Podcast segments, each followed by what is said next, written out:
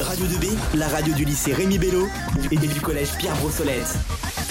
De retour sur Radio 2B, nous allons maintenant parler de la naissance du tourisme en compagnie d'une autre, enfin de la classe seconde perle. Je suis en compagnie de Louise, Evan, Alexis euh, et Anaïs. Je vous laisse la parole. Bonjour, je suis Louise et je vais vous parler de la naissance du tourisme. Le tourisme, c'est le fait de voyager pour son plaisir en dehors de ses lieux de vie habituels et d'y résider de façon temporaire. Cela peut être de quelques jours à plusieurs semaines. Je passe la parole à Evan. Bonjour, je suis Evan. Alors, Alors le tourisme a développement du grand siècle avec le développement du Grand Tour. Le Grand Tour, c'est à l'origine un jeune effectué par des jeunes, par des hommes. Ce voyage est destiné à améliorer l'éducation et les centres d'intérêt des jeunes hommes. Je passe la parole à Louise.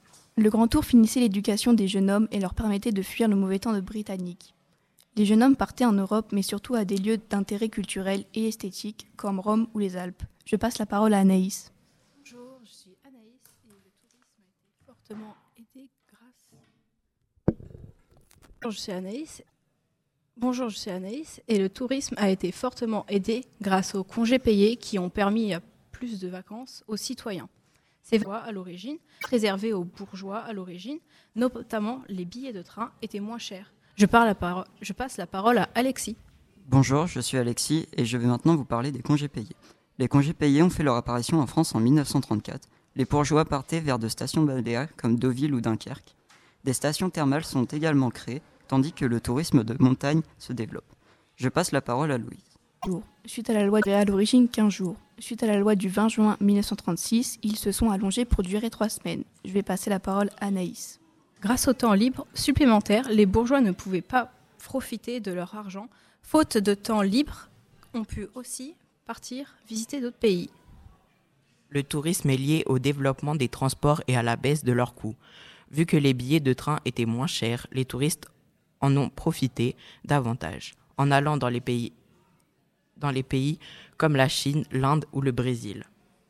La croissance des différentes villes au bord de la mer ont permis, grâce au chemin de fer, l'arrivée des citadins britanniques au bord des côtes britanniques. De nombreux bâtiments historiques et de nombreuses œuvres culturelles ont été détruites, mais grâce au développement touristique, ces intérêts culturels ont, été restaurés pour attirer plus de touristes du monde entier.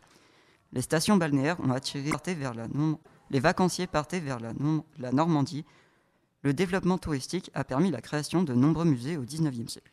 Pour conclure, au début du tourisme, seuls les bourgeois pouvaient partir, car les employés moins aisés n'avaient ni le temps ni l'argent de visiter d'autres villes ou d'autres pays que leur leur. Suite aux congés payés, beaucoup de choses ont changé, notamment la vie culturelle ainsi que l'économie de la France. Merci de nous avoir écoutés. Restez avec nous sur Radio 2B. Juste après un peu de musique, nos camarades continueront à vous parler du tourisme et son développement. Merci à Louise, Evan, Alexis et Anaïs pour cette euh, émission La naissance du tourisme.